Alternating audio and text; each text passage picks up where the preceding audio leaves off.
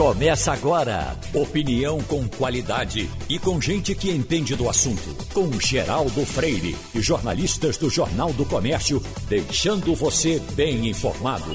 Passando a limpo.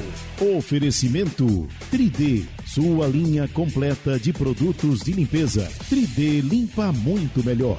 Sicredi Pernambucred, o lugar ideal para investir. 3117 9110. Eita, que dia importante, véspera de São João. Hoje é uma quarta-feira, é dia 23 de junho de 2021. Véspera de São João, dia de muita festa. Em tempos mais tranquilos, a gente tinha aquela sequência de, de telefonando para os cantores e perguntando onde é que está hoje o seu cantor de forró.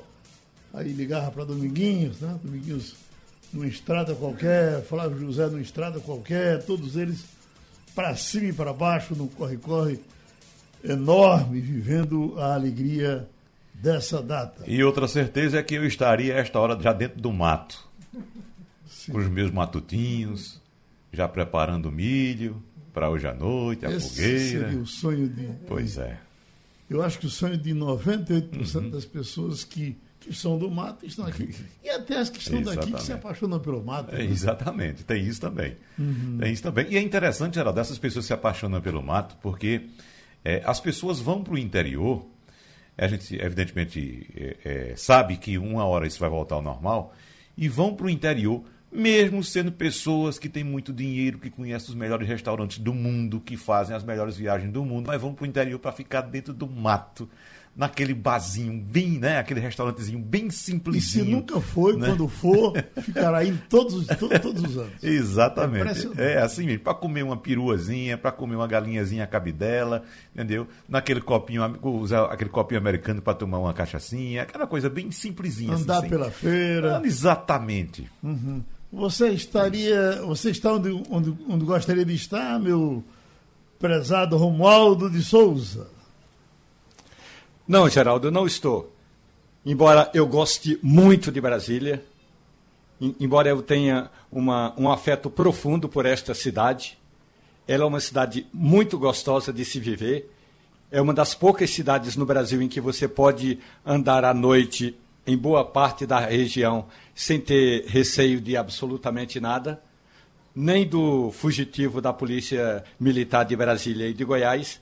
Mas eu gostaria de estar agora no sítio da Vajota, que fica a 6 quilômetros do centro de Carnaíba, onde teria uma fogueira, um quentão, embora eu não possa beber, mas eu estou com uma receita no blog Café e Conversa de quentão de café e estaria contando piadas, que era coisa que eu gostava de fazer na infância, Geraldo Freire. Ô, Romualdo, e o café nesse momento ajuda muito, viu? Porque quem sabe muito bem, quem conhece o interior, nessa época faz frio e, e à noite faz um frio muito intenso, não chega a ser tanto frio quanto aí em Brasília, mas nós temos, por exemplo, ali na região de Arco Verde, temperatura na casa dos 15 graus, fácil, fácil. Então, para quem não tem hábito com essa temperatura, um café à noite, ah, pertinho da fogueira, ajuda muito, viu? E eu vou lhe dizer, esse, eu, eu trocaria esse quentão que você está falando dele aí jogaria 200 fora por um bom café, com uma pamonha, com Isso. uma canjica geladinha, uhum. do uhum. jeito que ela viesse. Exatamente. Eu posso dizer que acabei de tomar café de Taquaritinga do Norte, mandei comprar, veio pelos Correios, demorou uma eternidade, mas veio e chegou.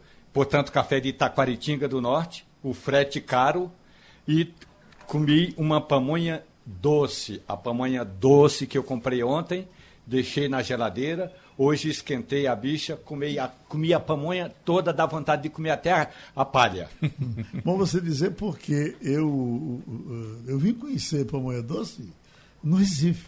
A minha pamonha no interior era pamonha com sal. E eu vim conhecer munguzá salgado no Recife. Eu não conhecia o munguzá salgado, só conhecia o munguzá doce. Eu, eu ainda não conheço. não conhece? Não. Levar você para conhecer o munguzá salgado. Aliás, você vai tomar um ah, sim, caldinho já, de munguzá salgado, que é um negócio uhum. espetacular. Agora, onde gostaria de estar Fernando Castilho? Bom dia, Geraldo. Bom dia, Romualdo, Wagner. Bom dia, ouvintes. Olha, eu gostaria de estar onde sempre estou, no Recife, aproveitando toda essa movimentação e comendo comida de São João. Porque agora há pouco eu tomei café, não tomei café de Taquaritinga, mas comi pamonha, comi canjica, comi pé de moleque, comi bolo Souza Leão, um pedacinho de cada um, e bolo de macaxeira. Tudo isso que... aqui no Recife. Ainda bem que foi um pedacinho de cada um, não é? Um pedacinho de cada um que é para caber no estômago. Agora, à noite eu estou me preparando para comer milho cozido. Então Muito é bem. aquela história. O fato de você estar no Recife não impede de você ter essas delícias culinárias do São João e não impede também de conviver isso, porque sempre tem uma boa coisa para fazer. Mas eu sou um cidadão urbano, eu nasci no Recife, na, na, na, na no distrito de Areias, perto do Caçote, eu onde morei com, junto com meu amigo Evaldo Costa, e a gente sempre viveu esse São João lá. Ô, Castilho, você tem razão. É, aqui no Recife a gente tem tudo que tem no interior. Todas as comidas é. tem tudo. Agora eu vou te dizer e, uma coisa. Vez, e, e, cada vez mais. É, viu, é. Até nesse tempo que Castilho morou uh, antes, ele sem dúvida terá mais hoje ainda Exatamente. se ele for lá. Mas eu digo a você, só para resumir, Castilho, passar o São João no Recife é a mesma coisa que passar o Carnaval em Arco Verde. É verdade. Pronto. Eu concordo com você. É, é a questão, é a paisagem, é o contexto. O contexto, o clima. Eu, é, mas como eu sou da cidade, eu não tenho essa sua experiência, uhum. nem a de Geraldo, certamente, nem a de Romualdo. Você pega um estrado de Tabira, por exemplo, a pessoa que vai na estrada agora vai sabendo disso. Aí você mete um disco de Luiz Gonzaga naquela, naquela reta ali, e você vai conversando com o Luiz Gonzaga e ele cantando para você. Pá, pá, pá. Você olha para um lado, olha para o outro, olha para frente. Você, é porque... você, você tá, se não estiver no céu, está muito é, perto. Porque Gonzaga vai narrando aquelas paisagens para você. Né? Então você pode estar só você dentro do carro, mas ouvindo Gonzaga, você percebe que tem alguém conversando sobre aquela paisagem para você. Você está onde gostaria de estar, Igor Marcel? Eu? Rapaz, eu sou de Caruaru. A capital do forró, rapaz. Então fica realmente num período como esse, num momento como esse que a gente está vivendo, fica difícil. Nesse momento, se fosse outra época, acho que eu estaria me preparando aí, adiantando as coisas que a gente trabalha ainda até a sexta-feira normalmente, mas adiantando as coisas para poder ir para Caruaru para aproveitar o São João lá no não só no pátio do Forró com os shows que ficou muito grande, né? Ficou muito coisa muito grandiosa, mas também em casa, na frente de casa, coisa que eu, eu, cresci dessa forma, né? Eu cresci esperando o São João. Eu lembro que eu morava numa rua que era uma rua, um bairro novo em Caruaru, na época era novo, né? Hoje, hoje tem mais prédio do que, é, do que gente, é impressionante. Mas na época era um, praticamente um sítio onde, onde eu morava. Você tinha uma, uma casa no limite da cidade ali e perto tinha sítios onde o pessoal vendia fogos, vendia é, lenha para fazer fogueira. Então eu consegui conviver, eu, minha infância foi numa área em Caruaru que tinha, é, de um lado você tinha a coisa da, do sítio, da fazenda, no mato, e do outro lado você tinha a cidade. Tudo um ao lado do outro, mas dava para conviver muito bem. E nesse período era melhor ainda porque dava para aproveitar. Eu lembro que eu comprava fogos na casa de uma, uma vizinha, uma senhorinha que tinha um sítio perto, e a gente comprava lá e fazia fogueira, e assava milho na fogueira. Então é uma lembrança, uma época muito boa, que nesse período a gente tenta reviver. De alguma maneira, quem é de Caruaru, quem é, é, é vai para Caruaru, mesmo que esteja fora, mas para reviver isso um pouco, de alguma maneira nas fogueiras, é, nos fogos nem tanto, mas, mas na, nas fogueiras e também na música. Você falou agora, Geraldo, de ir escutando Luiz Gonzaga na estrada. Eu lembro quando, logo quando eu vim para o Recife, vim estudar, ainda com 18 anos, 18, 19 anos, eu lembro que eu pegava, botava um CD de na volta para Caruaru, toda semana praticamente, eu botava um CD de Luiz Gonzaga, e escutando o CD de Luiz Gonzaga até Caruaru e tentando ali voltar para o clima do interior, que é muito legal, é muito bom. Agora, Mário Roberto Melo, você está em Israel e a fogueira, inclusive, tem uma, uma, uma relação bíblica, não é? Você é, tem, tem fogueira por aí, de alguma forma? Tudo isso que você está ouvindo aqui lhe dá saudade ou você fez o seu mundinho aí de São João? Geraldo, bom dia a todos vocês. É claro que é muita saudade, e principalmente porque eu também sou do interior. Naquela época, meu pai foi o primeiro juiz da comarca de Belém de Maria e a gente morava na metrópole. Quem era metrópole? Catende.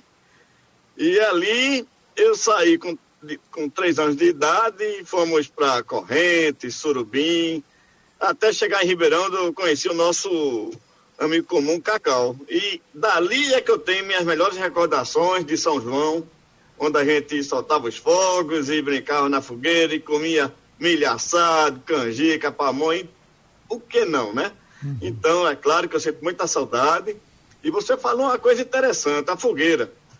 A fogueira surgiu aqui, em Israel, porque naquele tempo é, era um tipo de sinalização. Então, as duas santas, né? Santa Maria e Santa Isabel, que eram primas, combinaram que no momento em que Santa Isabel tivesse dessa luz, ela acenderia é, a, a, fogueira para, numa distância de cerca de 15 quilômetros, ela pudesse ver, né? Santa Maria pudesse ver e corresse para ajudar tanto no parto como é, após o parto, que naquele tempo era muito difícil, não tinha hospital, não tinha nada. E combinou-se assim, e de lá para cá surgiu essa tradição, principalmente na Idade Média, onde a Europa adotou é, de seguir a tradição de acender a fogueira no dia 23 de junho, que é véspera de São João. E por que a véspera? Porque o, o dia judaico começa com o pôr do sol. Então, o 24 de, de junho, na verdade, começa em Israel com o pôr do sol do dia 23. Você falou de Belém de Maria e eu me lembro de uma música que eu só aprendi um pedaço dela mas ela ficou melodiosa na minha cabeça a vida inteira, cantada por Ai Lobo, que ele dizia: Sou do norte também, conheço Belém, mas não é de Maria.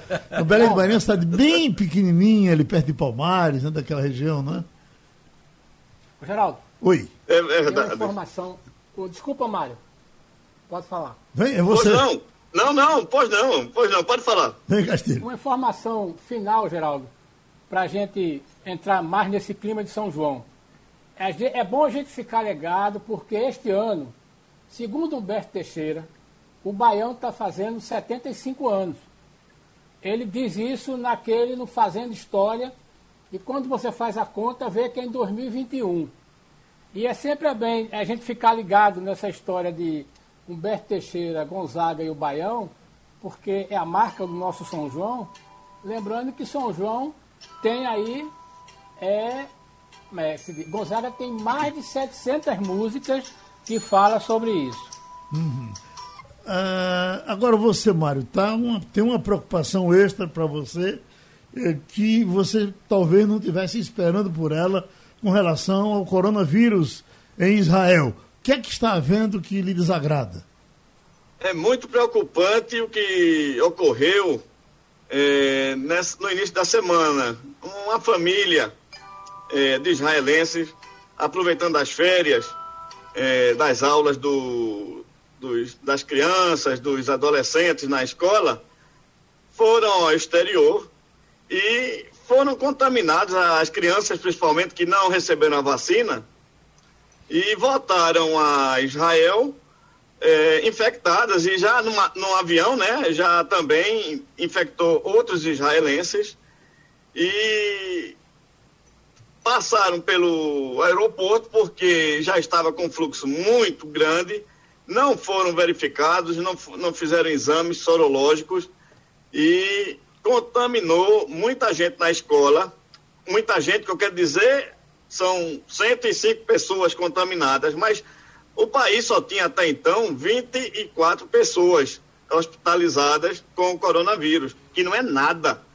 E agora, com esse total já de 136 pessoas infectadas, então o, primeiro, o novo primeiro-ministro, né, é, Naftali Bennett, já se dirigiu ao aeroporto e lá ele falou que a cepa indiana pode infectar até mesmo aos vacinados. E voltou a exigir o uso das máscaras em ambientes fechados e está muito preocupado é, com a responsabilidade de cada um para se entrar é, num cinema que está tudo funcionando, ou tampouco é num estádio de futebol, como eu mandei para você aquele vídeo fabuloso, lotado, assistindo a final do Campeonato Israelense, usem máscara novamente e aquele que for pego é, a, depois que retornem do exterior a Israel, sem estar confinado, por exigência do Estado, pagarão uma multa de 5 mil reais, que é, é, de 5 mil cheques, que corresponde em torno de 7.200 reais. Estamos com o advogado trabalhista Marcos Alencar, e nesses tempos, foi não foi, vem aparecendo coisas novas que mexem com a regulação trabalhista. Tem, por exemplo, a história de uma vacina, um, um trabalhador doméstico. Vamos ouvir e depois trazer o doutor Marcos para esse assunto. Por R$ 1.600, uma família procura uma governanta para organizar a rotina de duas crianças e tomar conta de uma casa em Campinas, interior de São Paulo. Com expediente das 7 da manhã até 13h45 da tarde, a vaga pede experiência como babá e que a pessoa esteja vacinada, com imunizante da Pfizer. A exigência repercutiu na internet e foi comparada com a prática de sommelier da vacina, termo usado para se referir a quem percorre a cidade atrás de um determinado rótulo. A advogada especialista em direito trabalhista, Cristiane Grano Raik, diz que o requisito fere o que já foi definido pelo Supremo Tribunal Federal sobre o tema. E a gente teve uma indicação do Supremo que sim, porque é uma questão de saúde coletiva. E interessante que nesse julgado do Supremo, eles trazem alguns requisitos para que o empregador possa exigir vacina, geral, vacina. É totalmente não razoável você exigir marca, né, determinado fabricante de vacina de uma candidata de, de emprego, né? Neste caso de Campinas, os especialistas criticam a exigência de um imunizante de uma marca específica. No entanto, a vacinação no ambiente de trabalho é uma questão polêmica porque ainda não há legislação definida sobre o tema. Até lá, a advogada especialista em direito trabalhista, Cristiane Grano Raik, prevê a judicialização dos casos. Nós temos apenas indicativos de que é algo que os tribunais tendem a aceitar, desde que dentro da razoabilidade. Então você tem que justificar, né? Tudo vai ser análise de caso concreto, no final das contas, porque tende a desembocar, enquanto não há legislação clara, tende a desembocar no judiciário. A vaga foi anunciada no site Trabalha Brasil e na noite desta terça-feira já havia sido retirada do ar. Bom, doutor Marcos Alencar, ainda não é prego batido ponta virada. Se a gente quiser deixar para lá essa questão de exigir uh, o tipo de vacina, tudo bem, mas a exigência pura e simples da vacina ainda não é obrigatória. Veja bem, Geraldo, é, eu concordo com o que as duas advogadas é, disseram sobre isso. E para acrescentar e, e, melhorar a compreensão, é, antes, me desculpe, bom dia para todos. Né? E para melhorar a compreensão do nosso ouvinte, é, quando a gente fala de admissão, né, e aí está se contratando uma pessoa para trabalhar, nós podemos exigir sim requisitos. Né? Eu posso exigir um curso, posso exigir a experiência, posso exigir as habilidades que aquela pessoa tenha. Tudo isso eu posso exigir, mas tem que ter um nexo tem que ter uma relação com o cargo que vai ocupar. Exigir que eu, que eu só vou contratar uma pessoa vacinada, como bem disse a advogada, eu não vejo problema. Mas na hora que eu especifico que tem que ser a vacina da Pfizer, porque, segundo estudos, ela dá uma proteção de 95%, e os especialistas dizem que isso depende de várias metodologias, depende da reação da pessoa. Então, não é que quem tomou Coronavac só está 50% protegido e quem tomou Pfizer está 95%. Isso não é assim tão simétrico. Então, na hora que ela exige isso, está se fazendo uma, entre aspas, discriminação. É como se tivesse sendo excluído daquela possibilidade de acesso àquela vaga de uma pessoa que tivesse tomado outros imunizantes que são tão bons quanto. Então, por quê? Porque não há um nexo. Não existe uma, uma, uma, uma relação direta com o trabalho de governanta, que é, que é a situação lá que se apresenta. Só para trazer um ponto de curiosidade, é que no anúncio está dizendo que a pessoa tem que ser MEI. Ora, para ser governanta, para trabalhar cuidando de duas crianças de forma continuada, não pode ser MEI. Tem que ser CLT, tem que ser é uma empregada doméstica governanta. Só para ficar esse registro. É isso. Fernando Castilho. É, doutor Marcos, é, essa coisa que o senhor fala aí é bem interessante. É, o que é que o MEI pode ser contratado como prestador de serviço? Eu acho que essa é uma coisa que o senhor está dando informação que eu não me lembro de ter visto nada na imprensa sobre essa limitação. E me parece claro que tem muita gente querendo contratar empregado doméstico como MEI para se livrar das obrigações trabalhistas. O senhor podia explicar melhor isso? Vou explicar. MEI, antes da gente pensar em MEI, nós temos que pensar em autônomo. Autônomo é quem tem autonomia, quem tem muitos clientes, quem é dono do seu próprio nariz. Eu posso ser um encanador, MEI, atender a casa de Castilho, atender a casa de Geraldo, atender a casa de Manuel, de Pedro, e eu sou um autônomo. É, Castilho me liga, olha, meu cano estourou aqui. Não, seu Castilho, eu não tenho tempo hoje, mas eu posso ir amanhã. A gente combina as agendas, porque eu não sou seu empregado.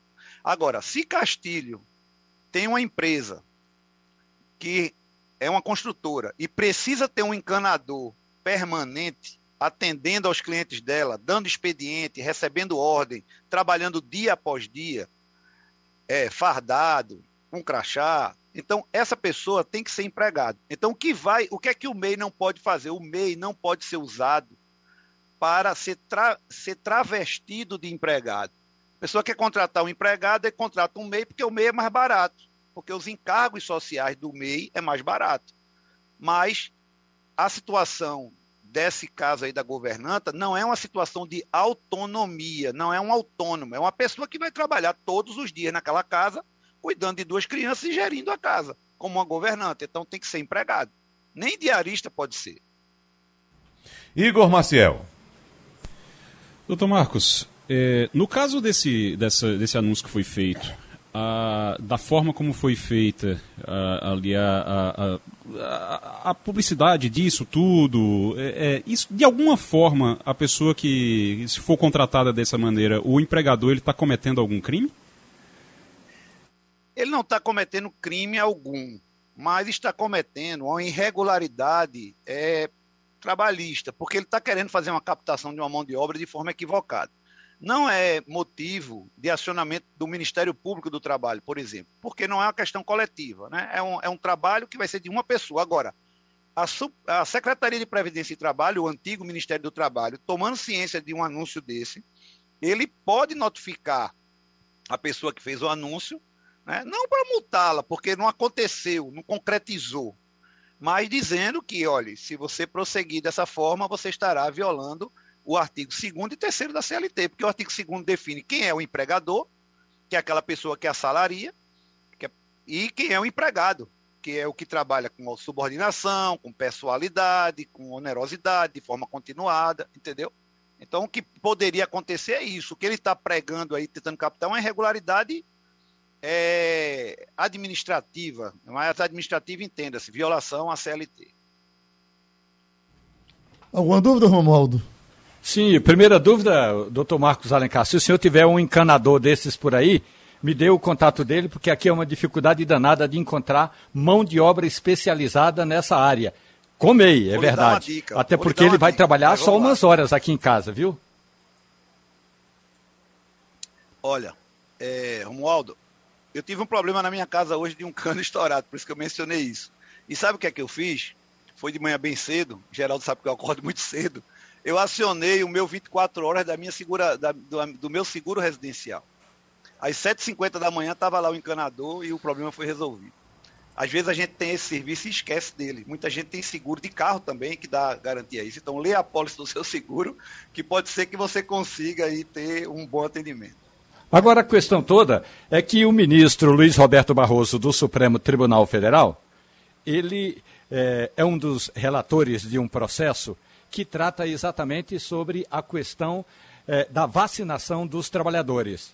Ou seja, até aqui, até aqui, o Supremo entende que o empregador pode exigir a vacina de um trabalhador desde que ele esteja na, digamos, se ele mora aqui em Brasília, se ele tenha mais de 54 anos, ou alguma comorbidade, ou é, alguma daquelas, algumas daquelas categorias eh, de registro é, profissional que já pode se vacinar.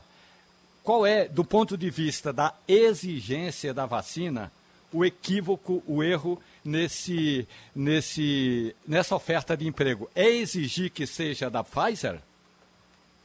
Exatamente, é exigir que seja da Pfizer.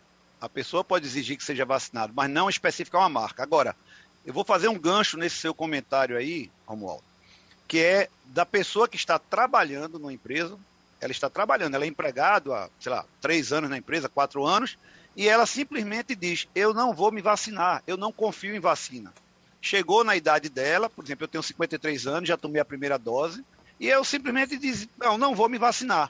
E aí, é, eu já dei uma opinião desde o começo. Ontem eu recebi um parecer é, do Sinduscom, é, da, do, do, do, departamento jurídico do Sinduscom, é, muito bem fundamentado, dizendo o seguinte: que o empregador, e aí não é para a Constituição Civil, é para todos os empregadores, que o empregador, se o empregado chegou naquela, naquela, naquela faixa que a vacina está sendo oferecida a ele, não importa se por comorbidade, comorbidade se por idade, ele tem que se vacinar. O empregador pode exigir isso. Caso ele não se vacine, deverá ser advertido, poderá ser suspenso por até três dias, cinco dias, para que ele repense na posição dele. E, por fim, o empregador poderá sim demitir por justa causa. Por quê? Porque nós estamos enfrentando, é, pessoal, uma. Nós somos o oitavo país do mundo em termos de mortes. Né? Estamos com mais de meio milhão de mortos. Temos o índice de 2 mil 247 pessoas mortas por milhão de habitantes. E, isso se trata de saúde coletiva, é interesse coletivo acima do interesse individual. A pessoa pode dizer, eu não vou tomar vacina, de jeito nenhum, mas ela tem que pedir demissão do emprego, porque ela está colocando em risco todo aquele ambiente de trabalho que é dever do empregador, da empresa, em proteger quem ali se relaciona. Não só os empregados, mas prestadores de serviço e as pessoas que ali circulam. Então, o empregador pode sim é, demitir por justa causa. Lógico que estamos falando aqui de entendimento, porque a matéria é muito nova, mas eu trago esse parecer do Sinduscom, que eu recebi ontem, que pensa da mesma forma que eu é, é, defendi desde o do começo. Isso é extensivo também, doutor Marcos, sem dúvida, o uso da máscara, não é? Quer dizer, se de repente Sim. todos querem usar, usam máscaras aqui e eu não uso para ir é, no banheiro ou voltar, significa que eu também posso dançar, né?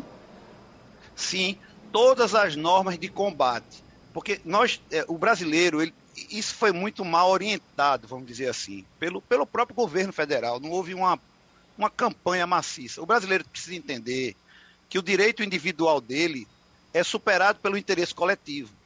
Então não é nem só da maioria, é o interesse coletivo difuso, são as pessoas que a gente sequer conhece. Então o interesse coletivo supera o interesse individual. Eu não tenho o poder de optar se eu uso máscara ou não. Dentro da minha casa, dentro do ambiente privado, sim. Mas em ambientes públicos, em ambientes é, de circulação de pessoas, não. Porque eu estou colocando toda a coletividade em risco. Isso é higienizar as mãos, usar máscara, é, não falar próximo das pessoas, manter o distanciamento, não promover aglomeração, tudo isso. Então, qualquer desses indícios que coloque em risco a saúde pública coletiva, sem dúvida que poderá ser motivo dessas sanções que eu acabei de citar. No último fim de semana, todo mundo viu, porque foi muito exibido nos programas de televisão, uma senhora na praia, parece que é boa viagem, era em Pujuca, uma praia pernambucana, ela numa arrogância absolutamente imbecil, com o policial pedindo para ela usar máscara para ela se ir tirar da praia, e ela com aquele bafo de, de, de, de, de cachaceiro, ela dizia: é, é, Eu estou exercendo o meu direito de ir. Quer dizer, uma coisa de uma arrogância. A ver, uma e a gente tem um exemplo também bem recente de um deputado estadual do Sim. Ceará que veio para cá e fez a mesma coisa. Uhum. Outro imbecil, outro arrogante que mereceu, como mereceu muito bem feito, ser conduzido à delegacia e deve responder também por, por esse desacato. É porque, só para trazer um complemento, eu, eu tive eu participei de vários grupos de combate ao, ao Covid-19, tive contato com muitos infectologistas, eles dizem o seguinte, que uma coisa que o governo não fala, né, maciçamente, é que o uso da máscara, ele impede não só que você transmita, mas que você pegue a sua mão, que é o maior ponto de contágio, e coloque na boca, no nariz e nos olhos. Então, é, com a máscara, não é que a máscara esteja nos olhos, mas com a máscara você se recorda que não pode haver esse contato. É como se você estivesse sendo lembrado o tempo todo. Porque na hora que você se contamina, existem as pessoas que se contaminam e que são assintomáticos. Você está contaminado e você não sabe. E você circula do, é, no, no, meio social contaminando outras pessoas que não serão assintomáticas e poderão vir a óbito. Então, o uso da máscara é muitíssimo importante. Né? Então, a gente precisa também mostrar esse lado. Infelizmente, o governo federal, a gente vê aí uma briga política, né? É que não, que não ajuda a ninguém. A gente, a gente fica imaginando a, a população mais carente como fica é, na dúvida a quem seguir. Então esse isso negócio, é, é, um problema. Esse negócio do deputado que, que Wagner falou, ele inclusive ia nesse, nessa coisa da. Eu tenho prerrogativas, porque. Eu, quer dizer, o cara tem prerrogativa para ser imbecil. Ele, ele, invocou o direito de ir e vir. Também, né? Que o doutor ah, Marcos ah, sabe muito o bem. O mesmo que, a, que, a, que é, a, senhora também que falou. Que o direito de ir e vir, ele não se sobrepõe ao direito da coletividade. Olha, só para dar um exemplo aqui bem contundente. Imagine que você parou no sinal vermelho e você simplesmente não quer obedecer o sinal vermelho. Ah, porque meu direito de vir permite que eu invada o sinal. É, hum. O que ele fez foi mais ou menos isso, para dar um exemplo assim bem grotesco, mas de fácil compreensão. É como se eu resolvesse passar no sinal vermelho, porque o meu direito de vir está sendo cerceado. Agora, o doutor é mais ou menos isso. falou que eu sei que ele acorda cedo, nada demais, o problema é chegar no escritório às quatro horas da madrugada, um advogado trabalhista. É, é precisa ser investigado. É um Obrigado.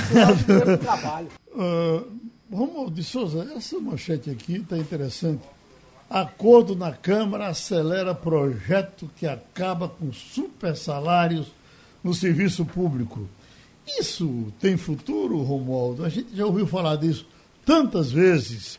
E, aliás, o último exemplo que nós tivemos foi de um, um, um decreto particular, secreto, que o governo fez para aumentar aumento de ministros, superar a, a, a, o, o, o teto salarial do país de uma forma escabrosa. Quer dizer, a partir dali, se a gente já não acreditava nisso, imagine agora. Mas esse, assunto volta para a Câmara e tem acordo para reduzir salários? Olha, nunca tem muito acordo para reduzir salário aqui em Brasília. Agora, o que está nessa proposta é o seguinte: se o teto é de R$ 39.293, esse é o teto máximo de um servidor, o que é preciso que essa PEC, essa proposta da reforma administrativa regulamente, é o que é salário e o que é benefício. Porque, por exemplo, se for, se tudo for salário, então um parlamentar eh, vai ser cotado pelo que ele exatamente recebe, ou quanto ele custa para o erário. Então, o que ficou acertado nesse relatório do deputado Arthur Maia, Maia, exatamente Arthur Maia, do estado da Bahia, é que é preciso encontrar um ponto de equilíbrio. Ele diz o seguinte, Geraldo: nós não podemos negar que ministros do Supremo Tribunal Federal que integram o TSE recebem um benefício a mais. Então, esse passa a ser o teto. Tem ministros do TSE que eh, do Supremo e que estão no TSE e que também são professores. Então, esse é um teto diferenciado. O que a maioria dos parlamentares, ou pelo menos, digamos assim, as lideranças acertaram, Geraldo, é que é preciso que essa reforma administrativa determine exatamente o que é salário, o que é, é vencimento é, e o que é benefício. É essa a questão. Eu acredito que o acordo está para ser selado nas próximas horas. Tem uma coisa que a gente precisa ficar muito atento para essa reforma administrativa, Romualdo, Castilho, Igor e Geraldo. Veja só, o relator Arthur Maia, que é do Democratas da Bahia, prevê também Outro ponto, né? A possibilidade de ampliação de cargos comissionados no serviço público, como prevê essa PEC. Bom, isso aí é por isso que a gente está vendo os políticos tão interessados nessa reforma administrativa, porque isso aí isso é, é um retrocesso do tamanho do e mundo. E a né? essência da atividade política no Brasil, Geraldo. Ou seja, o maior Tem capital puxa, né? do político no Brasil é emprego. O que é que o político quer na administração pública de um município, de um estado, do governo federal? Emprego, porque emprego amplia o poder dele, o poder sobre as pessoas, o poder de voto dele, empregar no serviço público. Ou seja, ele enxuga de um lado. Ele quer municipais, estaduais e quer federais. Quer tudo, exatamente, ele quer tudo. Então, ampliar a possibilidade de cargos comissionados é o paraíso dos políticos. Por isso que eles estão tão envolvidos nessa questão da reforma administrativa. O senador Isalci é, Lucas, exatamente, Isalci Lucas, ele é do PSDB do Distrito Federal, porque aqui é mais fácil você controlar. Agora, antes de dizer o que está fazendo o Isalci, eu digo que o nosso ouvinte pode muito bem fazer o seguinte: vai lá na página da, da Câmara ou do Senado, câmara.leg.br ou senado.leg.br e você pode é, escarafunchar, entrar em todos os é, gabinetes e saber quanto é que custa cada um dos parlamentares. Claro que você vai deixar o seu CPF lá, mas não tem problema. Então, o que fez o, de, o senador Isalci Lucas? Geraldo, ele tem 83, eu vou repetir, 83 assessores. Por quê? Porque ele pega a cota parlamentar, emprega muita gente com um salário reduzido e tem, no mínimo, 83 cabos eleitorais que nem precisam ir no Senado, até porque eh, não, não conseguiriam entrar no Senado, muito menos no gabinete de Isalci Lucas. Então, cada senador tem essa possibilidade de chegar até a 80 assessores, e é por isso que essa proposta, como bem lembrou Wagner Gomes, do deputado Arthur Maia, eh, está ganhando eh, esse apoio. Se de, uma, se de um lado eh, estabelece de fato que é o teto que vai para o contra-cheque, por outro, abre essa possibilidade de aumento na quantidade de assessores. Deixa, essa... eu, deixa eu pedir a vocês, mesmo que a gente vote esse assunto, mas o doutor Marcos Barreto está na linha, ele é o homem dos queimados e certamente está bem ocupado nessa hora, ou não está, a gente torce até para que ele não esteja. Doutor Marcos Barreto, véspera de São João, suas preocupações diminuem com esse, esse afastamento ou são as mesmas e temos alguns exemplos já ruins para dar essa hora? Uh, bom dia, Geraldo. É um prazer enorme, mais uma vez, né, conversando contigo, uhum. para alertar aí a população que te escuta. Uh, olha, esse ano está diferente esse ano está uh, ah, mais reduzido. Eu não tive casos de queimaduras por fogos nem fogueira ainda de adultos. Eu tive de crianças, sete casos. Né? Foram sete casos infantis, onde cinco ficaram internados por pouco tempo por lesões parciais de mão, mas já foram liberados de alta. Tá? Eu, eu gostaria uh, de aproveitar o, o, essa oportunidade para alertar uma coisa diferente esse ano é que a gente sabe que a periferia vai acender fogueira. Não adianta dizer que não vai, porque tradição você não acaba. Eu me lembro que eu tive programas aí com você e João Veiga, e João Veiga queria, porque queria é, baixar uma normatização de eliminar fogueira em definitivo, mas não consegue.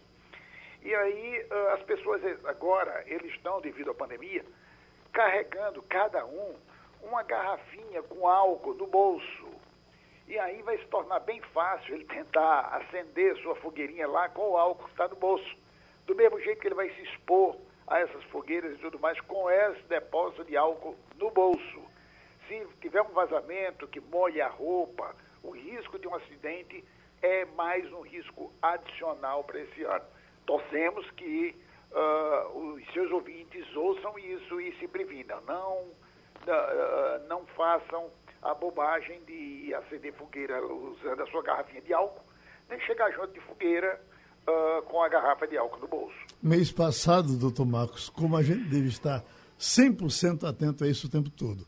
Eu estava indo para Pesqueira e eh, paramos naquele restaurante ali de São Caetano. Isso. Por onde, onde o pessoal traz a comida, bota eh, em cima da mesa, da mesa, com o fogo na, esquentando a comida e um amigo com, com a garrafinha de álcool dele, já exatamente quase debaixo do fogo. Chega, arrepiou, entendeu? Não. É, é, evidentemente que as pessoas devem estar sempre atentas para isso, porque o álcool está muito presente na nossa vida agora, não no bucho, uh, no bolso. Não é isso, doutor Marcos? É, exatamente. Outra coisa, uh, as pessoas elas utilizam o álcool de uma forma que elas não têm uh, nenhuma noção de risco. Ou seja, ela só vê o benefício. O benefício do álcool está esterilizando minha mão, está limpando a minha mão e assim por diante. Mas não sabe o risco, porque pessoas que chegaram para nós aqui, já várias assim, uh, que botaram, passaram álcool na mão e imediatamente acenderam o cigarro e pegou uhum. fogo nas mãos. Pessoas que passaram, donas de casa que passaram álcool gel, porque acabou de chegar da rua, e passou álcool gel nas mãos, nos braços e foi para junto do fogo, para tirar uma panela ou algo dessa natureza. E aí uh, queimaram-se ou seja, isso precisa ser alertado, porque as pessoas fazem isso por inocência, por falta de esclarecimento, única e exclusivamente. Ninguém se queima porque quer. Uhum. Eu diria até distração, não é? Você, às vezes, por exemplo, a, a dona de casa, o fogo, o, fogão está lá aceso e ela está jogando álcool em cima do, do pacote que chegou do, do supermercado e ela está ali para evitar a contaminação. Se ela não tem qualquer azar, é, o, chega, chega até o fogão e, e, e a desgraça está feita. Né? Não, não tenha dúvida, até porque você já tem hoje os depósitos de spray, ou seja, o, o spray de álcool, exatamente para fazer isso que você está dizendo. E tem que analisar que o tamanho das cozinhas hoje cada dia é menor. Então, o, o, o fogo do fogão está muito próximo do local onde as pessoas trazem as suas compras e botam ali em cima da pia os sacos plásticos e, de repente, um spray ele vai até um certo grau de distância. E como é álcool a 70 que eles usam, uh, isso aí chama. Ou seja, o, o fogo uh, pode pegar com muita facilidade. E aí, quando você solta o, o, o depósito, ele aspira. E aí uhum. tem a explosão ou seja, porque a chama entra e explode aquele depósito plástico. A gente tem visto isso aqui e com muita frequência. E não é só aqui em Recife. Isso a gente tem visto a nível nacional. A gente tem contato sempre com todos os centros de queimados do Brasil inteiro, nesse momento, trocando ideias, trocando forma de prevenir a população para evitar um pouco mais os acidentes. E é isso que a gente está acontecendo, né? que a gente está vendo.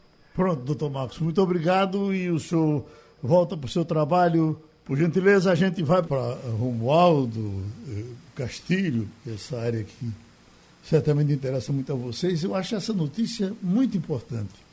Justiça libera 32 bilhões de reais para quem venceu processos contra o INSS. Aí venha.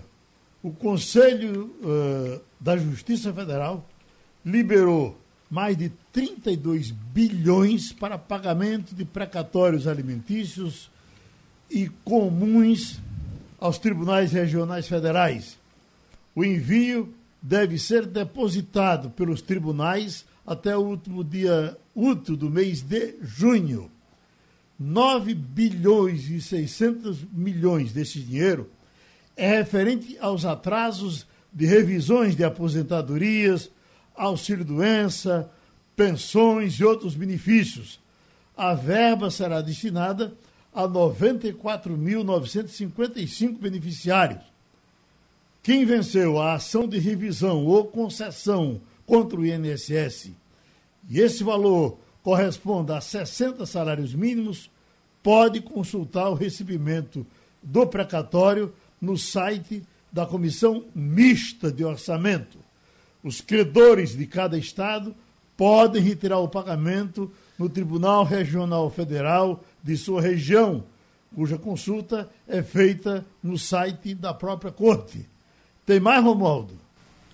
Ah, o importante é dizer que a maioria dos valores que serão pagos é para integrantes do Poder Judiciário, é. incluindo a questão aí é relacionada a, a, aos, a pensões, a benefícios e aposentadorias que não foram devidamente corrigidas. Portanto, é, não é, é, eu não vou dizer assim, não é para qualquer trabalhador, é para qualquer trabalhador, mas a maioria, incluindo é, os valores desses 32 milhões, aliás, bi, 32 bilhões, desculpe, 32 bilhões 177 milhões de reais é para integrantes do Poder Judiciário. Oi, Castilho. Geraldo. Oi.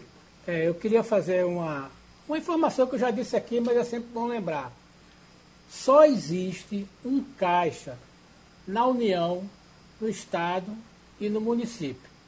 Portanto, qualquer despesa de pessoal, seja ele da Câmara, da Assembleia, da Câmara Federal ou do Senado, vai bater no caixa da União, do Estado ou do município. Então é o seguinte, você estava falando anteriormente na questão da reforma administrativa. Tudo isso que foi incorporado, inclusive esses benefícios aí dessa questão da justiça, bate na conta da União, do Estado e do município. Então, por exemplo, o juiz, o que tem, aliás, o tribunal que tem autonomia para dar qualquer tipo de aumento, o Ministério Público e, e, e, e outras instituições podem dar, mas quem vai pagar é o Estado e a União. Essa coisa é muito ruim, porque, como diz o ex-ministro Gustavo Krause, a Constituição de 88 deu liberdade, deu autonomia, mas não deu responsabilidade. Então, qualquer presidente de tribunal, qualquer presidente de assembleia pode aceitar, dentro do duodécimo, qualquer aumento que quem vai pagar é o Estado na hora que o cara se aposentar. Então, é isso que acontece agora. Isto aí é consequência de ações de pessoas e de pensionistas cujos maridos ou a pessoa mesmo se aposentou, tinha algum direito, ganhou e a União e os Estados vão ter que pagar. É sempre a gente bom lembrar. Quem paga a conta é o contribuinte. E só existe um caixa. Importa pouco se é do executivo, do judiciário ou do, do legislativo. Chama o Igor. Opa! Uh, veja, tudo que vocês estão falando aí sobre reforma administrativa, e, e aí entra também todas as, toda outra reforma também, todas as outras reformas que estão sendo é, é, discutidas, você vai para a reforma administrativa, para a reforma tributária, por exemplo, nada disso, nada disso vai resolver os problemas nem administrativos, nem tributários do Brasil se você não tiver uma reforma política. Então, enquanto a gente não tiver uma reforma política ampla, uma reforma do sistema político, eu não estou falando de reforma eleitoral como ficam fazendo arremedo é, de dois em dois anos, ou às vezes de ano em ano, estão se fazendo algum remendo na lei eleitoral para poder manter um certo grupo ali com alguma vantagem na eleição. Uh, um levantamento que o, uh, eu estava acompanhando, que eu tenho, tá acompanhado, tenho acompanhado recentemente, o professor Maurício Romão eh, tem falado muito sobre isso, e ele mandou para mim aqui recentemente uma relação de todas as mudanças, as tentativas, as ideias de mudança no sistema eleitoral, por exemplo. Já teve para a gente relembrar, distritão, distritão misto, proporcional misto, proporcional misto flexível, proporcional misto em dois turnos, isso é tudo para eleição, viu? Distrital proporcional, distrital puro, misto, lista fechada do PT, fora as mudanças, as variantes que o pessoal sai inventando. O professor fez um levantamento exatamente para mostrar que agora estão falando em federação. Então, se fala em federação de partidos, se fala em distritão, se fala em federação, se fala em reforma administrativa, isso tudo é remendo. Você Agora... faz remendo para poder se manter no poder. É a única coisa, a única coisa que a gente tá, que a gente acompanha de reforma hoje. O que precisa ser feito é uma reforma política e reforma política do sistema político mesmo ninguém faz, porque se mudar é, o sistema, todo mundo que está hoje no poder corre o risco de não estar amanhã. Wagner, você estava me chamando a atenção para aquele detalhe daquela matéria de serviço com relação a plano de saúde. Eu acho bem importante, não sei se você já falou disso no ar, mas é, é muito importante é, é, aquele detalhe do plano de saúde que você quando nacionaliza, paga mais por ele. Sim. E às vezes você é digitalizado, já que a gente está falando de de, de, de, de, voto misto, voto mistão, voto distrital, é. quer dizer, 80%, vamos dizer até mais, da, dos usuários de plano de saúde usam da, da forma absolutamente localizado. Exatamente. Tá certo? Exatamente. Então diga o detalhe. Isso é o seguinte, Geraldo, isso vale para qualquer seguro que você for contratar. Seguro do seu carro, por exemplo. Aí você, aí o seguro vem, claro, o, o, o, seguro vai querer te vender o maior pacote. O maior pacote que ele tiver, o melhor possível com todas as coberturas. Mas é, você tem até que. porque é normal você chegar para o seguro, eu quero cobertura para tudo. Exatamente. Porque, aí você vai pensar, mas será que eu preciso disso mesmo? Exatamente. Esse que é. Cada item daquele tem um custo. Né? Eu quero, por exemplo, um seguro para vidros, eu quero um seguro para lanternas, eu quero um seguro para é, guincho. Por exemplo, essa questão do guincho. Ah, seguro, você vai ter direito a guincho de 500 km. Mas, meu amigo, eu não saio do Recife. Eu vou no máximo em Olinda, em Jaboatão. Para que eu quero um guincho de 500 km? Você pode cortar e sair, vai diminuir o seu custo. A mesma coisa no plano de saúde. Os planos de saúde vendem majoritariamente planos nacionais. Bom, você tem pretensão de fazer uma bateria de exame no Ciro Libanês? Beleza, contrate um, um plano de saúde nacional. Agora, você não sai do Recife, você tem um estado de saúde bom, você é, tem uma boa assistência médica aqui no Recife. Diga-se de passagem, o Recife tem um, um ótimo polo médico, segundo melhor do Brasil, como se diz. Então, e você não tem pretensão de sair, de viajar, você pode pedir, procurar uma operadora que ofereça um plano local que vai ter um custo muito mais baixo. Agora, um atendimento somente local, ou Recife, região metropolitana. Você vai ser atendido aqui. Aí você tá, ah, mas se eventualmente quando eu fizer uma viagem. Alguns planos oferecem. Em geral, cobertura... quando você faz já faz um seguro paralelo. Exatamente, é o que eu vou dizer. Alguns planos dizem que, mesmo que você esteja fora do seu domicílio, naquela região, você pode ser atendido de forma emergencial, em qualquer lugar do Brasil. Mas você pode também, eu vou viajar. Então, o meu plano tem cobertura somente na região metropolitana do Recife. Eu posso, durante a viagem, contratar um seguro de viagem que vai, vai dar uh, cobertura em vários sentidos, tanto do ponto de vista de assistência à saúde, quanto em um, um, eventual traslado de corpo, alguma coisa desse tipo. E esse seguro viagem é bem mais barato. Então é preciso você, na hora da contratação, saber para que você vai precisar aquele seguro. Né? Uhum. Então é, você conversa com um corretor e o corretor vai te dizer qual tipo de empresa oferece o seguro mais adequado para a sua realidade. Porque às vezes as pessoas compram, pagam caro por um serviço sem nunca utilizar aquele serviço. E terminou o Passando a Limpo. Você ouviu opinião com qualidade e com gente que entende do assunto. Passando a Limpo.